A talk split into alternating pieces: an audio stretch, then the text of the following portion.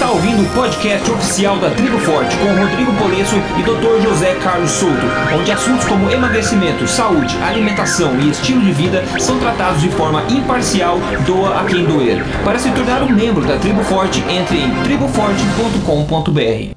Olá, bem-vindo a mais um episódio inédito aqui do podcast oficial da Tribo Forte.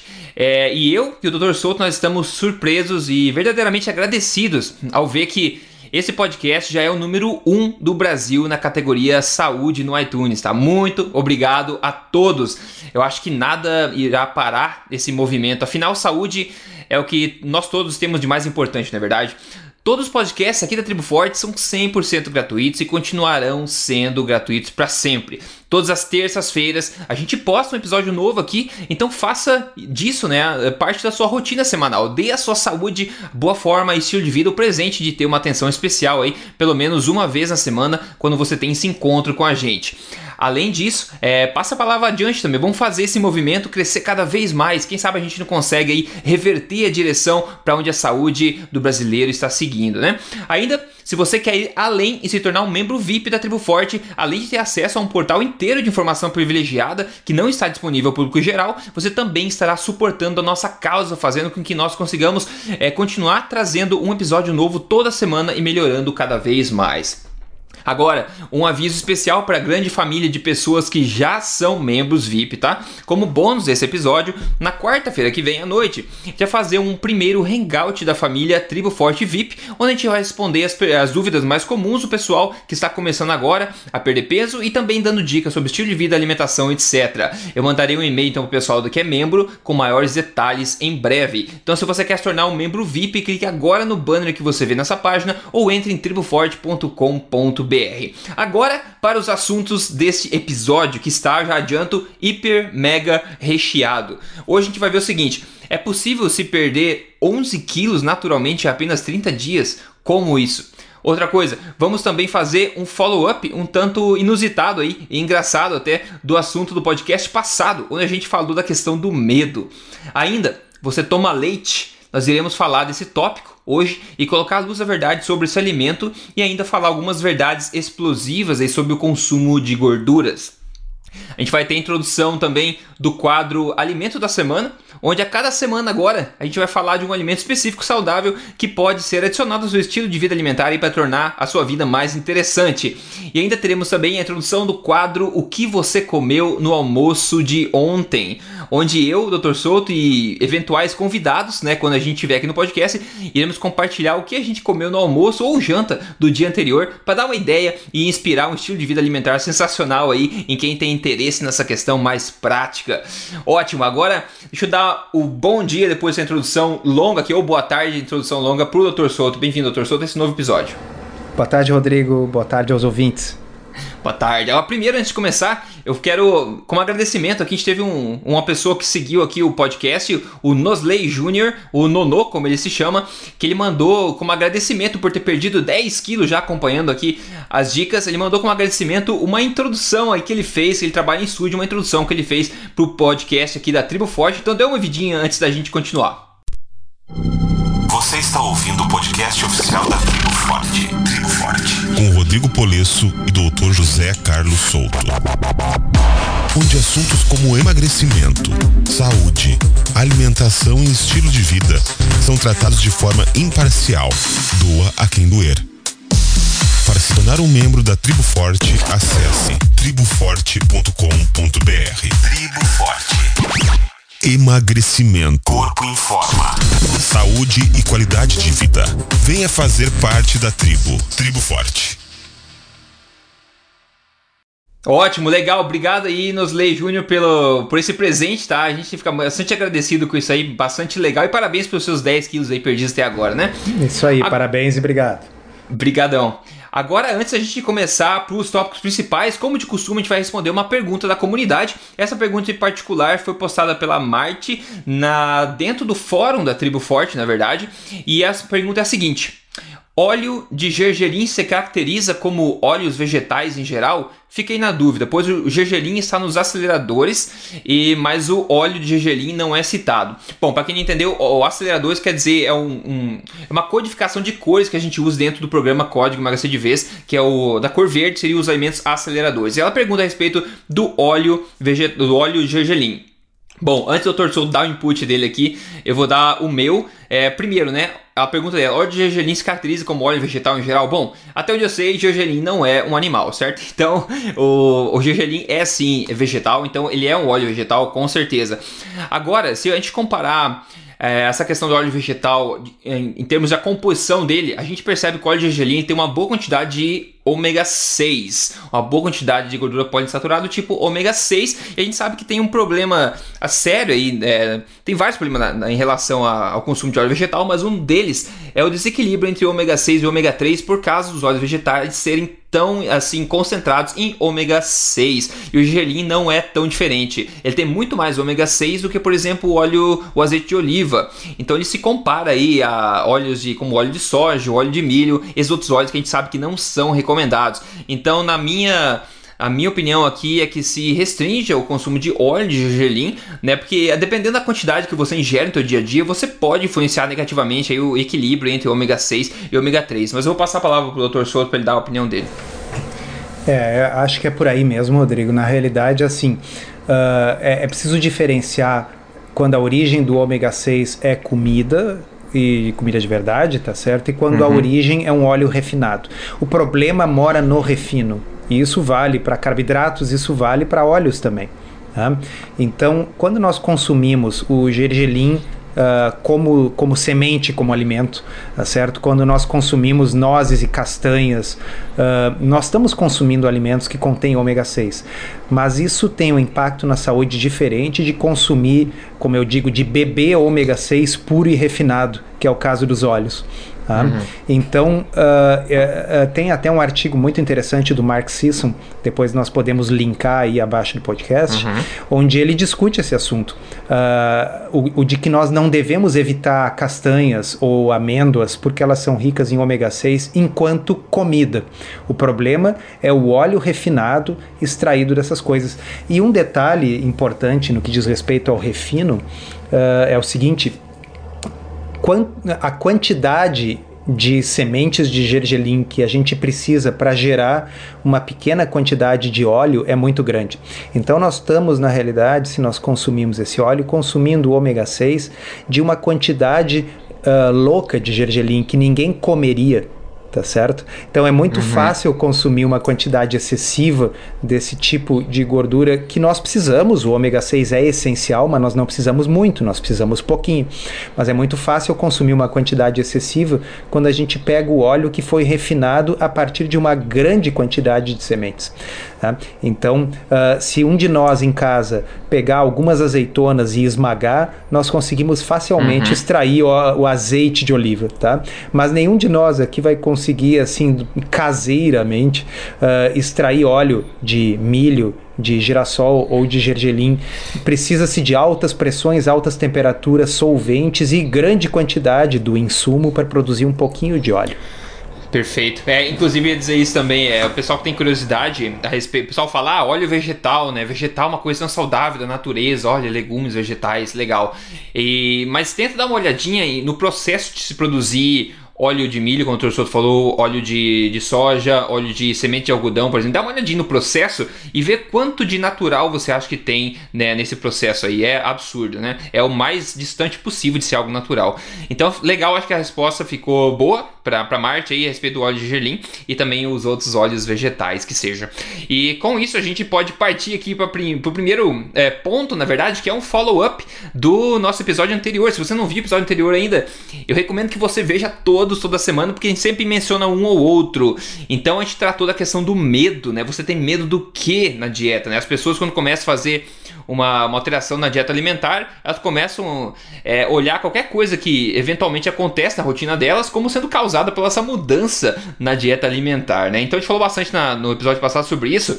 E agora tem uma coisa bastante bacana que o Dr. Souto me passou durante a semana, que é a tal da doença do cactus, a doença do cactus que é induzida pela alimentação paleo. Olha só, a alimentação, a dieta paleo induz essa doença seríssima que é chamada doença do cactus, né? Então, é, o professor vai falar um pouco mais sobre isso, mas inclusive no artigo que vai estar abaixo do podcast, você pode ver fotos, né, da, dessa, da, dos sintomas dessa doença do cactus que você vê na mão das pessoas, é realmente como se fosse um cacto cheio de espinhos que aparece na mão das pessoas e comprovadamente isso é feito pela de, é, é, causada pela dieta paleo, torcedor. Agora não tem mais saída, agora você vai ter que explicar o que, que o pessoal vai fazer a respeito da dieta paleo. Pois é, complicado, né? O artigo é um relato de caso mostrando raio-x, inclusive, com Esse, várias proeminências ósseas parecidas com espinhos. Tá? Uh, em, eh, surgiu numa pessoa que passou a seguir uma dieta paleolítica estrita, Tá? E aí relatava outros casos uh, que também estavam associados à, à dieta paleo. Tá? Uh, e só que não, né, Rodrigo? Só que não. Na verdade, quando o Dr. Souto me passou no celular, normalmente a gente tem conversas sérias, né, Dr. Souto? Mas normalmente ele me passou esse link, eu olhei no celular e falei, mas não, peraí, peraí, peraí, não é possível, né? então, assim, foi publicado no dia 1 de abril, é. era uma piada, ok? Foi publicado no site da Associação Americana de Radiologia. Tá? Mas uh, vejam bem, no dia que isso foi publicado, eu devo ter recebido quatro e-mails e pelo menos dois comentários no blog de pessoas me cobrando a sério, dizendo assim: e agora, o que o senhor tem a dizer? então, assim, ó, uh, a única explicação para alguém acreditar numa coisa tão bizarra é aquilo que nós falamos no, no, no, episódio anterior: é o medo louco, irracional, o medo além da compreensão de que eles estão no fundo fazendo algo muito errado e de que uma hora dessas algo horrível vai acontecer e de que tudo aquilo que o amigo, que a mãe dizia, que isso era uma loucura, que essa é uma dieta louca, vai ser provada correta e eles vão se dar conta de que eles estavam fazendo uma coisa louca, está certo? Assim, esse é o medo que as pessoas têm. Então, uh, é, é, o, o, o sensacional não foi o artigo de piada, o sensacional foi que as pessoas acreditaram nisso. Uhum. Tá? Apesar de ser uma coisa ridícula, né, digamos.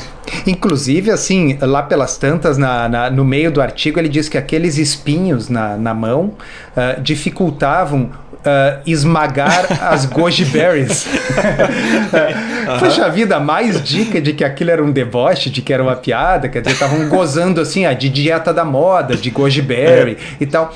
E as pessoas acreditaram nisso. Tá? Então, o, o, nós vamos linkar, o artigo é muito engraçado. Tá? Ele, ele, ele sugere que isso tem a ver com a dieta do Paleolítico, porque eles mostram uma pintura numa caverna da Argentina que foi feita no Paleolítico, onde tem umas mãos estilizadas pintadas pelos nossos antepassados.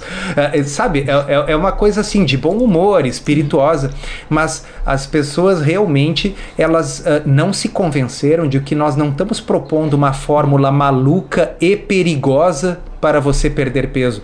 Nós estamos propondo uma fórmula de saúde, ok? Uma fórmula de melhorar a sua saúde e que de brinde, ainda por cima, produz uma perda de peso. Não se está propondo uma coisa doida e que vai levar você a criar espinhos em alguma parte do corpo ou, ou ter doenças bizarras. Então, assim, uh, mais uma vez, eu, eu, sublinho aquilo que o Rodrigo diga. Quem não, não ouviu, escute o podcast da semana passada, onde a gente discute discute isso. O fato de que as pessoas, no fundo, têm muito medo de estarem fazendo algo errado e repreensível. É, não, com certeza. E, e é uma coisa que eu gostei também que a gente falou no episódio passado, você falou, é, as pessoas têm medo, né? Essa questão do, da paleo ou low carb, o que é que seja, alguma coisa que seja diferente do que elas estão fazendo agora, né? O que mais, o que pode ser mais perigoso do que continuar fazendo o que você está fazendo? É como o torcedor falou, qual é a alternativa? Né? A alternativa é você continuar fazendo a mesma coisa que você vem fazendo, a mesma coisa que a população, a maioria da população vem fazendo, e é a mesma coisa que está levando a população pro buraco, tá engordando as pessoas adoecendo as pessoas e numa, numa crescente aí constante. Então essa é a alternativa, né? Só que as pessoas sempre ficam com medo de fazer um ajuste na dieta e procurando desculpa para isso. Inclusive, se as pessoas tivessem seguido o nosso nossas sugestões de, de realmente procurar um pouco mais a fundo, olhar com cuidado antes de se rebelar, antes de duvidar de si próprio, as pessoas naquele próprio artigo lá do, do cacto lá de brincadeira, se você for no, na, nas referências que ele cita lá, por exemplo, que a gente sempre fala, veja as referências do que você lê, veja as referências do que você lê. Se você for lá e colocar o mouse em cima, você vai ver que ele direciona para uma página do primeiro de abril, tá? Então não, não seria difícil de você é, ver aquilo ali, de, de ver que era uma brincadeira, mesmo se você não tivesse entendido isso através do texto. Então você tem que fazer o seu papel de ir a fundo, ver, é, verificar as referências e não aceitar de cara, sem filtro nenhum, a informação que você vê na internet e escuta por aí. É exatamente isso aí, Rodrigo. A, a, uma, lá no primeiro parágrafo da coisa dizia assim: e uma revisão, uma meta-análise uhum. da Cochrane uh, sobre o assunto. Eu digo que existe uma meta-análise da Cochrane sobre a doença do cacto. E eu imediatamente o que, que eu fiz? Cliquei na referência. E a referência uhum. levava para né, Dia dos Bobos, estava escrito, né? Então, quer dizer, quem, quem me mandou aquelas mensagens dizendo, doutor Souto, o que o senhor tem a dizer sobre isso, não só acreditou numa coisa bizarra, por quê? Porque está pronta para acreditar que qualquer problema vai ser devido a uma dieta que no fundo ela acha que é uma loucura. Quer dizer, se a pessoa acha que é uma loucura é porque não estudou bastante ainda. Tem é, que estudar é. mais para ver que não é loucura. Mas não só isso, a pessoa sequer checou as referências do artigo. Uhum. É, e o medo a gente sabe que normalmente é gerado pelo desconhecimento daquilo que se enfrenta. Então, uma vez que a cura do medo é o conhecimento, né? Então, é, é, realmente, é, colocando em negrita o que o Dr. Souto falou nessa, nessa questão do cacto. Então, não existe doença do cacto nenhum. Não fique. Na próxima vez que você for espremer goji berry, não se preocupe. não, eu não sei se alguém espreme goji berry, na verdade. Quem sempre come é compra seca, né? Mas enfim. Ai, ai. Ok. É, então, beleza. Depois dessa primeira parte aqui, a gente vai fazer a primeira vez agora esse quadro novo que é chamado né, o alimento da semana. Um alimento da semana, cada um vai, a gente vai mencionar um alimento especial, não quer dizer é, nada específico, é um alimento que a gente acha interessante, que talvez você não conheça ou talvez conheça. A gente vai falar sobre como a gente usa, como não usa, enfim, é para deixar a sua dieta alimentar mais variada e mais rica e o alimento de hoje é exatamente esse que eu estou degustando neste momento. Eu sempre falo do caldo de osso e no, do café turbo, etc. Mas hoje eu estou degustando algo diferente, que é de longe o meu chá favorito, que é o chá chamado Rooibos, tá? R-O-O-I-B-O-S, Rooibos. Esse é um chá vermelho originado de uma planta da África do Sul, né? Chamada planta Aspalatus linearis, para o pessoal que, é, que gosta desse tipo de coisa. E é indígena lá, é do, da África do Sul, perto da região do Cabo da Boa Esperança lá. E na verdade eu também não conhecia esse chá. Até quando passado eu passei é, um mês lá na cidade do Cabo lá e eu descobri, porque não tem como você ficar lá muito tempo sem descobrir que existe chá Rooibos. Então eu descobri isso aí lá e para mim abriu, uma, abriu minha mente, eu comecei a degustar esse chá para mim é sensacional e tem algumas coisas interessantes a respeito dele, ok? Ele começou a ser comercializado somente depois de 1904, então digamos relativamente novo, né? E muita gente não conhece ele, então se você não conhece também, eu espero que seja útil. Ele é um chá vermelho, tá? Ele é um chá escuro, digamos vermelho. Ele não possui cafeína, então você pode degustar ele à noite sem o menor problema. Tem alguma ciência que diz que ele tem 50% mais antioxidantes que o, que o chá verde, por exemplo. Ele é naturalmente adocicado, apesar de eu achar que ele não é, na verdade, mas o pessoal gosta de falar que ele é naturalmente adocicado. Eu acho que o sabor dele realmente se realça bastante se você adiciona um pouco de stevia, por exemplo, no, no chá. É, eu gosto bastante, eu acho o sabor dele muito diferente, é uma coisa única, eu não sei com que comparar o sabor. Então é uma coisa que eu tomo no meu dia a dia à noite, inclusive, quase todos os dias, esse chá Roibos. Então, se você conseguir achar aí em, em, lojas de chá, eu acho que seria bastante interessante tentar e ver o que, que que, que você acha desse tipo de, de chá? Não sei se o Dr. Souto conhece, né, Dr. Souto? Ih, nunca ouvi falar. ah, mas pois na é. realidade, assim, ó, uh, o, o, obviamente é uma coisa que se a gente encontrar com facilidade, tiver acesso, por que não, né? É sempre bom experimentar um, um, um, chá novo. Acho que chá é uma coisa que é legal ter mais de um e a gente ir, ir variando.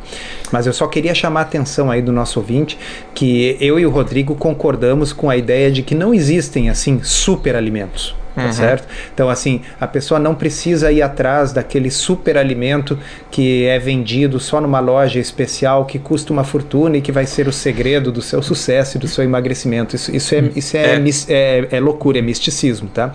Na verdade, assim, uh, o, se você não tiver acesso a esse chá específico e tem um outro que você gosta, tá bem. O importante é ter alguma coisinha que a gente possa bebericar para a gente se hidratar, para a gente uh, substituir uh, coisas como refrigerantes e bebidas doces que a gente tem que ir tirando para desacostumar o paladar, né?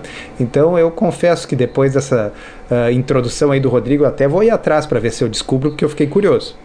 É, eu acho, eu acho realmente bastante, bastante gostoso, chá, muito, muito bom. E é, o que o Dr. Souto falou é muito importante, a gente não acredita em superfoods, né, que eles falam, essas comidas milagrosas. Por exemplo, a gente falou da Goji Berry, né, que acabou se tornando aí uma, nossa, solução para todos os problemas da vida, até para depressão, né?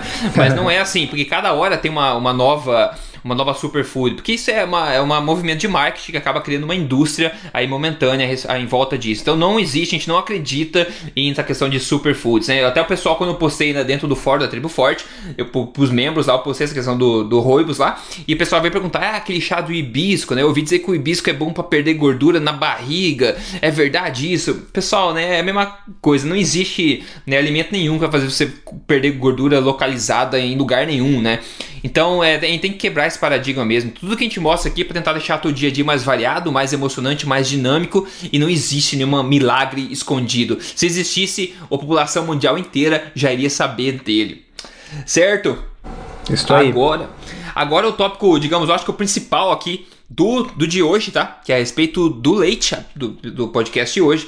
E é, vamos ver, esse é um assunto bastante interessante. Ó, a gente vai dar uma olhada em um artigo postado ontem, na verdade, no jornal britânico, no site do jornal britânico The Daily Mail, com o seguinte título, né? Pare de tomar leite desnatado. O leite integral reduz o risco de diabetes e ajuda você a perder peso. Tá bom. É aquela questão de tudo, tudo ajuda a perder peso, né? Mas enfim, esse era o título. E agora uh, eles colocam alguns pontos lá depois do título. Eu vou ler isso aqui é, antes de a gente abrir a discussão. Cientistas é, dizem que eles desprovaram, né? Desprovaram a teoria de que leite desnatado é mais saudável. Ao invés, o leite integral é, foi achado ser mais. Estou traduzindo aqui on the fly. Né? O leite integral foi, foi achado ser é, que ele reduz o risco de diabetes em 46% ao invés, né? O leite integral. E aqueles que consumem o leite integral tipicamente ganham menos peso.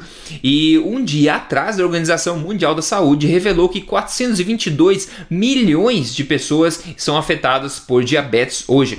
E o estudo, esses estudos que é tratado pelo artigo, sugerem que o leite integral poderia ajudar na luta contra a diabetes. Então, basicamente, aqui, doutor Souto, naquela né, discussão é, leite, para começar, né? A questão de tomar ou não tomar leite. E se as pessoas tomam leite, enfim, a questão de se tomar o desnatado, aquele baixo em gordura, super desnatado, ou aquele integral, que na verdade, infelizmente, não é bem integral assim, né? Então a gente pode conversar um pouco sobre essa questão toda. Pois é, a, a história é, é, muito interessante pelo seguinte: primeiro, porque a única diferença entre o leite desnatado e o leite integral é a gordura ok? Uhum. Uh, o leite desnatado contém a mesma quantidade de proteína, contém a mesma quantidade de carboidrato na forma de lactose e a única diferença é a gordura. Então, nitidamente, o que esses estudos são estudos observacionais, tá? Não são estudos experimentais, não são ensaios clínicos. Uhum. Mas uh, o fato é, é o seguinte: uh, em estudos observacionais, em geral, o estudo observacional, se ele tiver algum viés, algum problema, ele é para confirmar para reforçar aquilo que as pessoas já acreditam. Ora, a massa das pessoas acreditam que a gordura faz mal e que o leite integral é pior. Se mesmo assim, em estudos observacionais, o leite integral se mostra melhor, os laticínios com gordura uh, mostram-se associados com menor risco de ganho de peso e menor risco de diabetes, isso mostra que muito provavelmente isso seja verdade, porque contraria aquilo que a maioria das pessoas pensa. E se houvesse uhum. um viés no estudo, esse viés apareceria mostrando o contrário. Então eu acho que é um, um estudo que nesse caso nós podemos confiar, Né? E a diferença é a gordura, quer dizer, uh, quando nós consumimos o laticínio low fat, nós estamos retirando do laticínio a, a coisa que realmente é saudável ali, que é a gordura do leite. Uhum.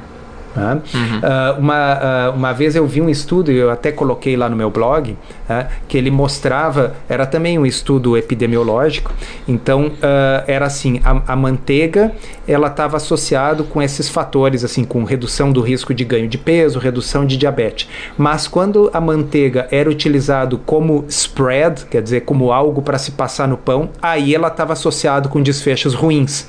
Olha, é. o problema não era a manteiga, era o pão, é. né, pessoal? É óbvio. Uhum. Perfeito.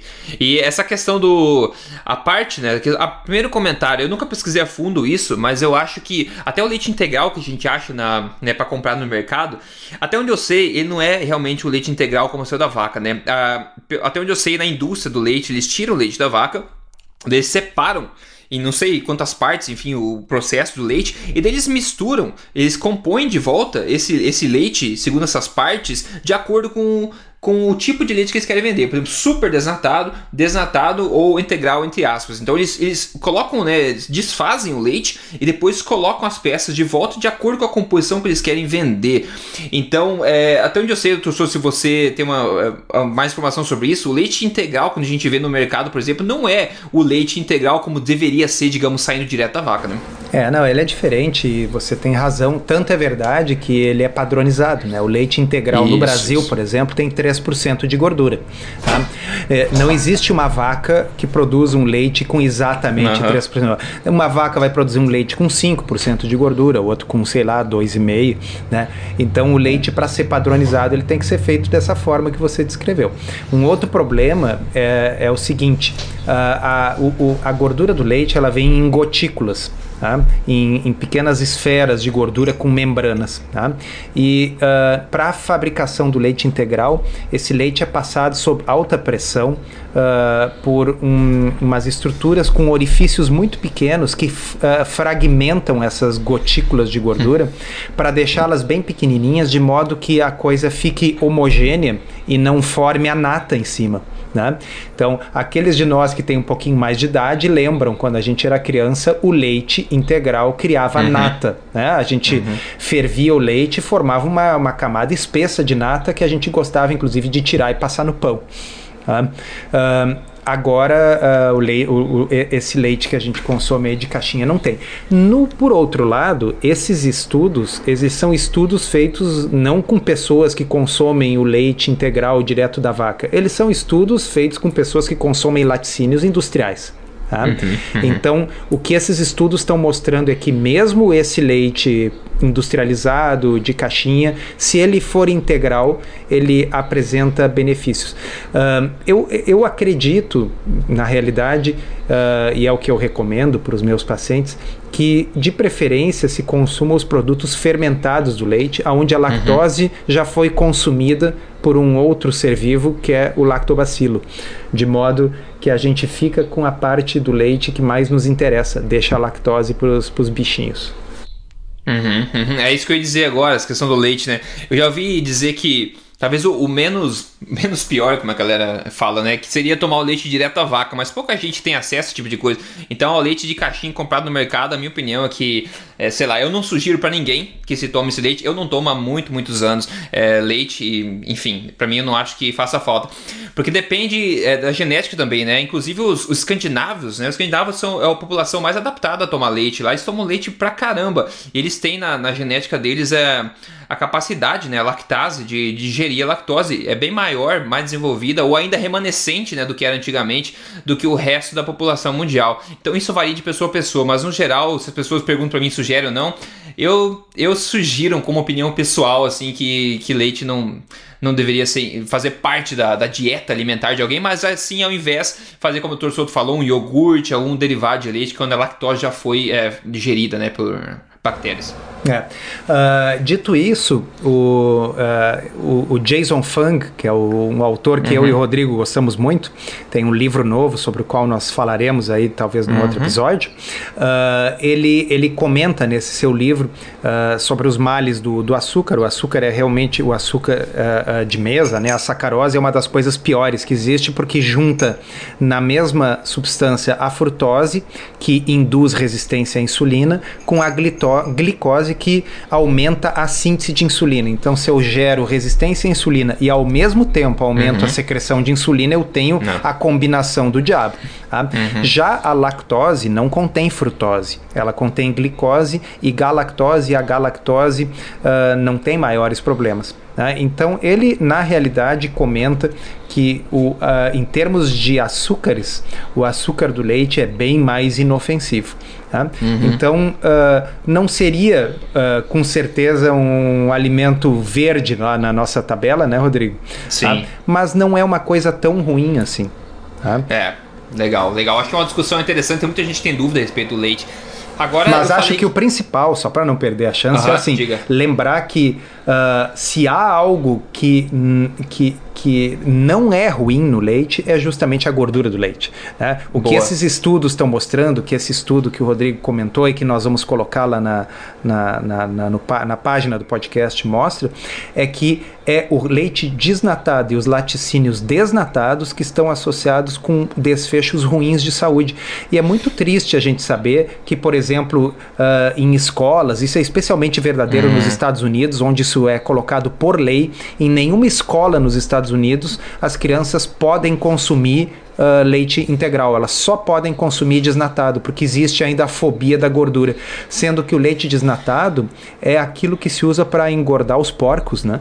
Ah, meu Deus, é. E a gente tem que entender que o leite que existe no mercado não é leite a gente já começa a desconfiar. Porque, novamente, é farnal por quê? Porque é um alimento processado, não é um alimento como sai da vaca. Hein? Enfim, é, nós, seres humanos, aí, com a nossa criati é, criatividade industrial, mais uma vez acertamos o pé né, ao tentar melhorar as coisas. Mas enfim, é, eu falei no começo que ia falar algumas verdades chocantes a respeito dessa questão da, das gorduras, porque isso eu vou falar agora, na verdade, que está no mesmo artigo, tá? Que foi postado no, no jornal Daily Mail aí do britânico. Então é o seguinte, ó, eu vou tentar traduzir aqui é, ao mesmo tempo. Assim, os resultados desses dois estudos, então, que o artigo trata, eles estão alinhados com a pesquisa, a, a, a ciência recente, né, sugerindo que comidas de alta gordura podem é, beneficiar uma, a saúde das pessoas. E o Dr. Assem Malhorta, tá, que a gente já falou algumas vezes dele, é um cardiologista britânico, recentemente contou para a revista Men's Health que ele encoraja os seus pacientes a comerem gordura. Ainda ele fala: é, nesses dias de hoje eu faço, né, eu, eu enfatizo para contar meus, aos meus pacientes, né, muitos deles que estão aí lidando com doenças cardíacas, com problemas cardíacos, para evitar qualquer coisa que tenha low fat ou baixa gordura no rótulo. Dr. Malhorta se fala, né? E depois, uh, melhor ainda do que isso, ele continua, eu digo para eles para abraçar todas, é, abraçar os laticínios integrais, com toda a gordura que eles têm que ter e outras gorduras saturadas nesse contexto de uma alimentação saudável. Olha só, o doutor ainda é, explica né, que em alguns casos abaixar o colesterol é, na verdade aumenta o risco de doença cardiovascular e morte. Enquanto isso, em pessoas saudáveis acima de 60 anos de idade, um colesterol alto é associado, pasme, com o menor risco de mortalidade. Ele adiciona para completar. Então você percebe que em poucas frases aqui a gente falou várias coisas que são o oposto do que a mídia por aí divulga, na verdade. É, esse é um assunto, é um assunto sempre quente, né, Rodrigo? Porque ele muito. realmente vai muito contra aquilo que se escuta. Quando nós olhamos o estudo de Framingham, que é o estudo mais importante, que, que foi a origem de toda a história do colesterol, o que esse estudo mostra é uma associação de colesterol uh, total elevado com doença cardiovascular, mas essa associação ela foi vista fundamentalmente em homens, sexo masculino, com menos de 55 anos, e em níveis de colesterol realmente mais altos, assim na faixa de 300. Tá? Uh, em mulheres, o estudo de Framingham não encontrou associação entre colesterol e risco cardiovascular.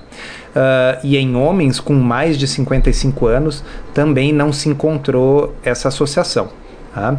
E de fato, há vários, não é um, não é dois, são vários estudos grandes de coorte com milhares de pacientes mostrando que em idosos, colesterol mais alto está associado com um risco de morte menor.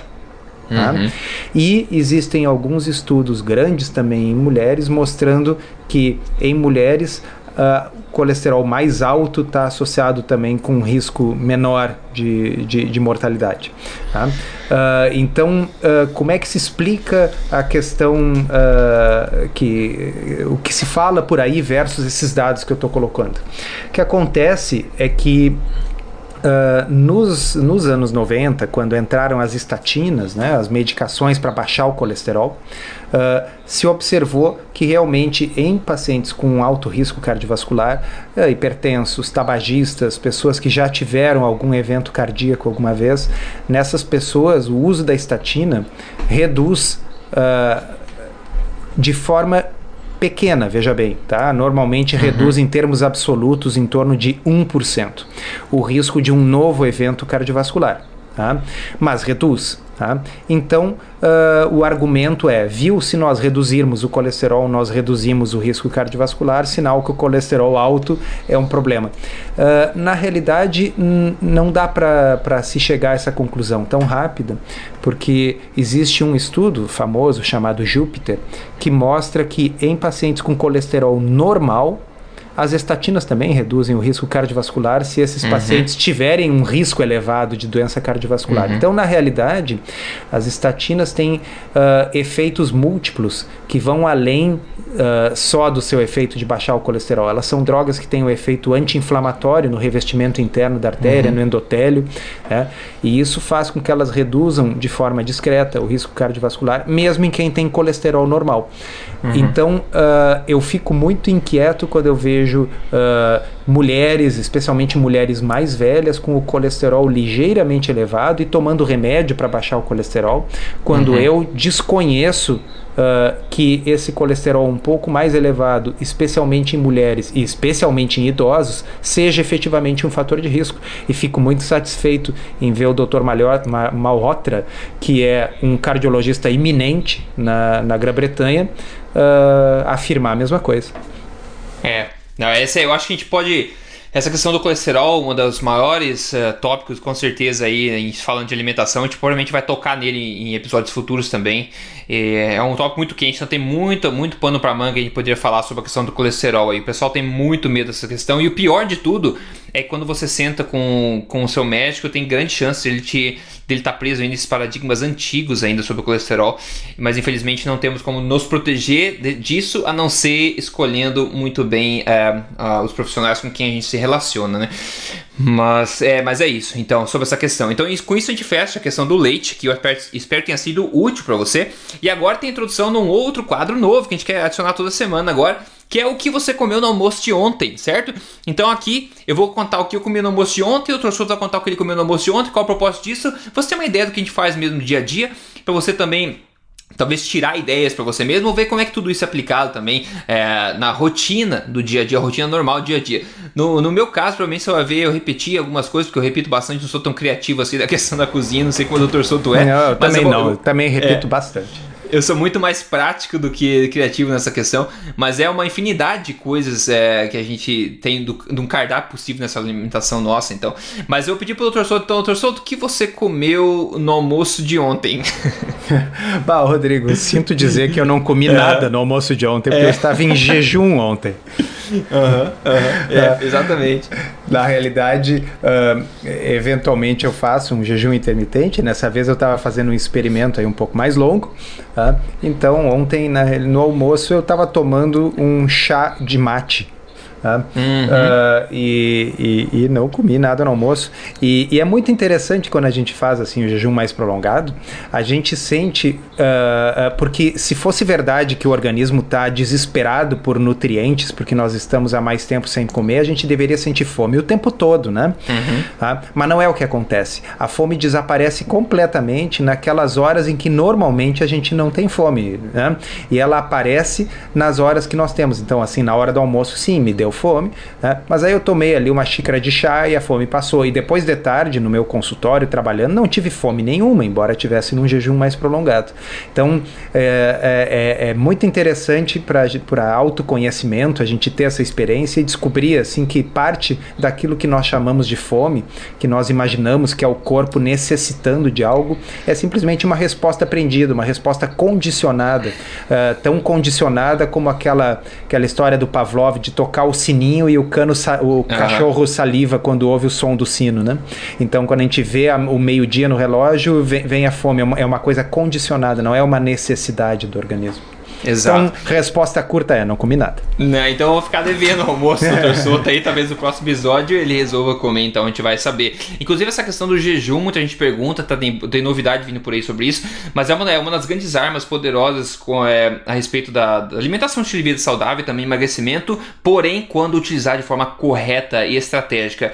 Inclusive esse é um dos pilares aí que rege o Código Emagrecer de Vez, o programa Código Emagrecer de Vez, ele aplica estrategicamente essa questão de jejum intermitente. Então para quem tem curiosidade curiosidade, entre no programa que você vai entender como funciona isso aí, como você pode aproveitar uma prática correta disso aí. Agora, sobre o, o, meu almoço de ontem, ontem eu comi um almoço que já publiquei também na, na página Emagrecer de Vez, etc. É uma coisa que eu gosto bastante, que é muito prático e é delicioso, que é uma sopa de curry vermelho, tá? Sopa de, sopa de curry vermelho com coxo de frango, brócolis, couve-flor, cenoura e couve de folhas diluída no meio. Basicamente, o que, que é isso aí? Você compra ó, é, leite de coco integral, pelo amor de Deus, integral a lata, você abre a lata, aqui eu compro em lata, né? Aqui no Canadá, mas não sei como é que no Brasil, acho que também tem vidrinhos tal, não sei. Mas você despeja esse leite de coco inteiro na, na panela, você adiciona pasta de curry. A pasta de curry normalmente é fácil encontrar nos mercados, tá? Tipo, no é, pasta de curry é, tailandesa, normalmente é fácil de achar, mas é uma mistura ali de sabores. Então, uma colher, uma, umas duas colheres dessa pasta e você cozinha o leite de coco com essa pasta. Depois, quando estiver começando a levantar fervura, você pode incluir aí a carne da tua, eh, da preferência dentro. A carne vai cozinhar naquela, no leite de coco mesmo. E depois uma mistura de legumes que você gostar de, enfim, quiser incluir aí. Isso aí é muito, muito saciante. É muito delicioso também e saciante. Então, isso foi que eu comi ontem, logo depois quando eu voltei da academia, e é uma das, uma, um dos pratos que está na minha rotina alimentar aí. Maravilha. Então, é, esse foi o quadro então que você comeu no almoço de ontem. Talvez no próximo episódio, então, a gente tem, tem aí o Dr. Soto também contando que ele comeu. E agora o próximo, o próximo aqui grande tópico aqui que a gente prometeu no começo, que é o seguinte, é possível se perder 11 quilos naturalmente em apenas 30 dias? Como? vou explicar o que significa isso, tá?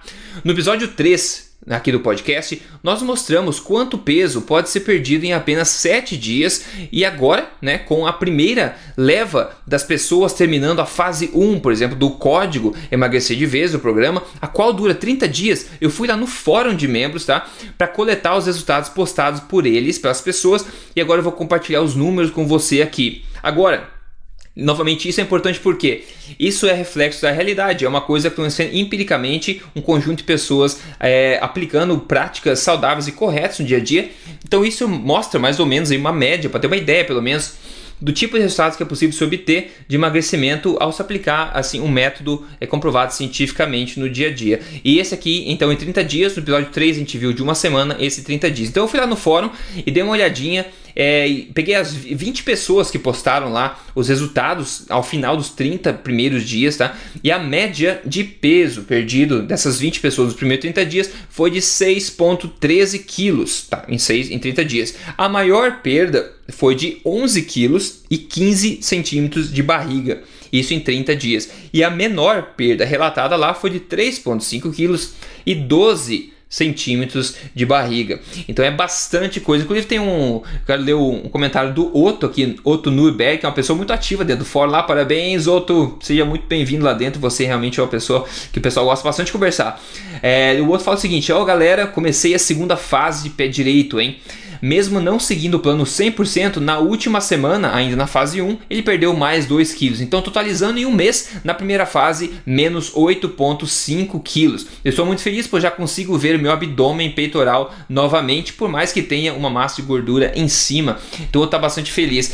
A questão aqui é realmente te mostrar para você o que é, é possível ser esperado e também enfatizar aquela ideia que a gente falou que os resultados maiores vêm no começo de qualquer intervenção alimentar. Quando você muda o que você vem fazendo por meses e anos, é óbvio que é óbvio, não, é, é normal que você tenha maiores resultados nesse começo. E é muito, mas muito importante que você mantenha o olho no seu objetivo no médio e longo prazo e não se engane ou se super anime com resultados de curto prazo em detrimento de resultados de longo prazo, ok? Então você vai ter uma perda, perda maior, por exemplo, nesses 30 primeiros dias, como você viu aqui, até 11 quilos é, o pessoal perdeu, mas isso depende, depende do corpo, da alimentação que a pessoa vinha seguindo, do tamanho da pessoa, de um monte de fatores. Então, nos próximos meses, mês 2, mês 3, mês 4, é muito normal e esperado que essa perda diminua. Porém, você tem que focar novamente na tendência na tendência da sua evolução, que direção com as suas medidas, o seu bem-estar e o seu peso está seguindo e não se cegar pelos resultados rápidos e motivadores de curto prazo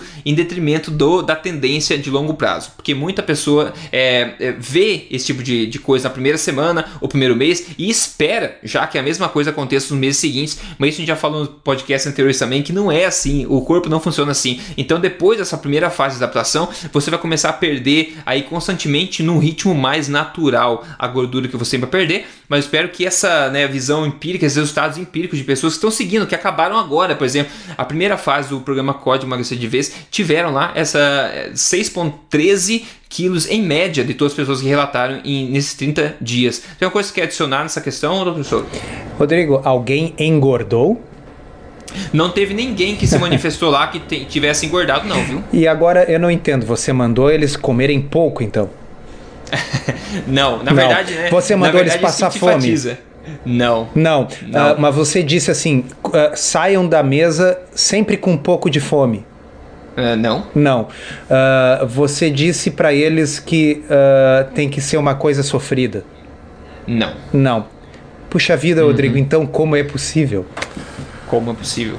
É, é porque, pessoal, o foco em calorias é uma coisa equivocada, é um erro repetido há décadas e as pessoas repetem. A, a, a analogia que me vem, sabe quando a gente tem uma mosca uh, e tá com a janela fechada? A mosca não se dá conta que aquilo é uma janela e ela fica batendo naquela janela, batendo, uhum. batendo, batendo, batendo. Ela nunca se dá conta. Então, assim, muitos dos uh, pesquisadores na área de nutrição eles se comportam assim, que nem essa mosca. Tá? Porque se a gente por décadas manda as pessoas passarem fome e elas têm resultados medíocres, ou até perdem um pouco de peso, mas não aguentam e chutam tudo para o ar porque passar fome continuamente é uma coisa insustentável.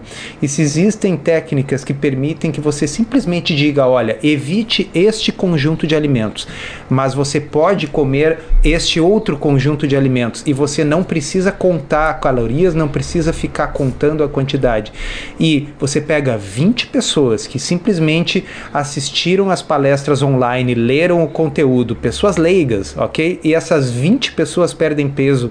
O que, que isso diz para vocês? Hã? É. É, e outra que 20 pessoas, essas foram as que se manifestaram, né?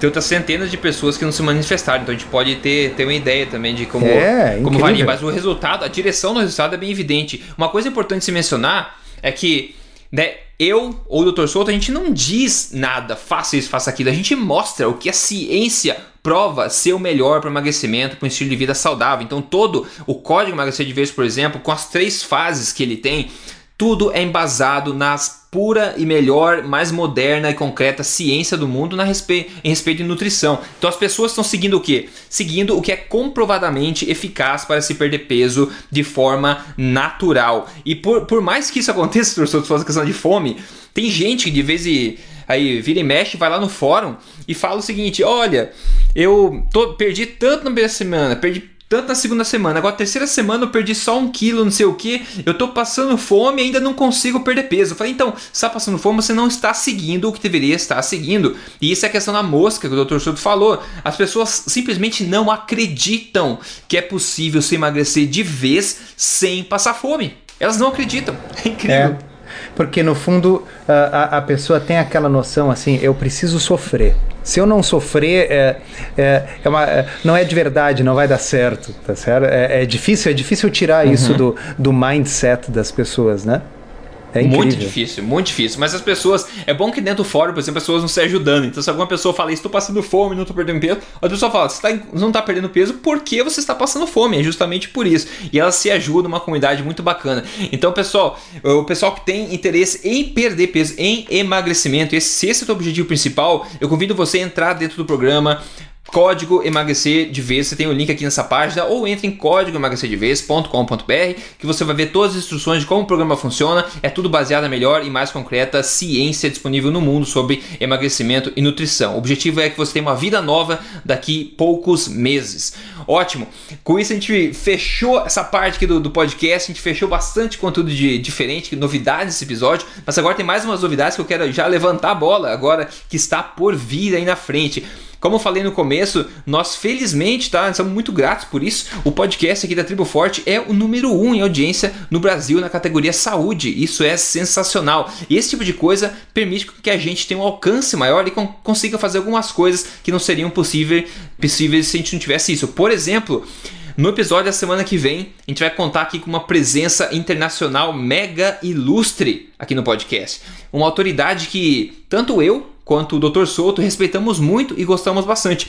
Então fique ligado, tá? E no, no, próximo podcast, e obrigado pelo apoio, tá? Essa é uma coisa que a gente conseguiu, então, realmente pelo seu apoio, pela sua audiência, por você passar isso em frente. Então no próximo podcast aí vai ter uma presença ilustre internacional e você vai ter acesso a tudo legendado, tudo transcrito, tudo certinho e o assunto vai ser grande interesse de muita gente, então é realmente uma honra para nós receber essa pessoa no próximo podcast. E ainda no podcast da outra semana, nós contaremos com outra presença ilustre da nutricionista gaúcha e Apoliana Freitas, que, que também é conhecida do, do, do Dr. Souto, também já falei com ela, é uma pessoa sensacional e ela lida todo dia com pessoas que estão aplicando tudo isso que a gente está falando, todas as filosofias na prática, e além disso ela adora cozinhar, então talvez aí finalmente alguém com habilidade culinária que possa falar com, com mérito no nosso podcast, né, Dr. Souto? É isso aí, alguém que sabe fazer alguém que sabe fazer. Então, pode ver, tem coisa planejada já, muita coisa legal vindo por, por, aí pela frente. E se você ainda não tomou a decisão de ser um membro VIP aqui da Tribo Forte, faça isso agora, tenha acesso a conteúdo privilegiado, faça parte desse fórum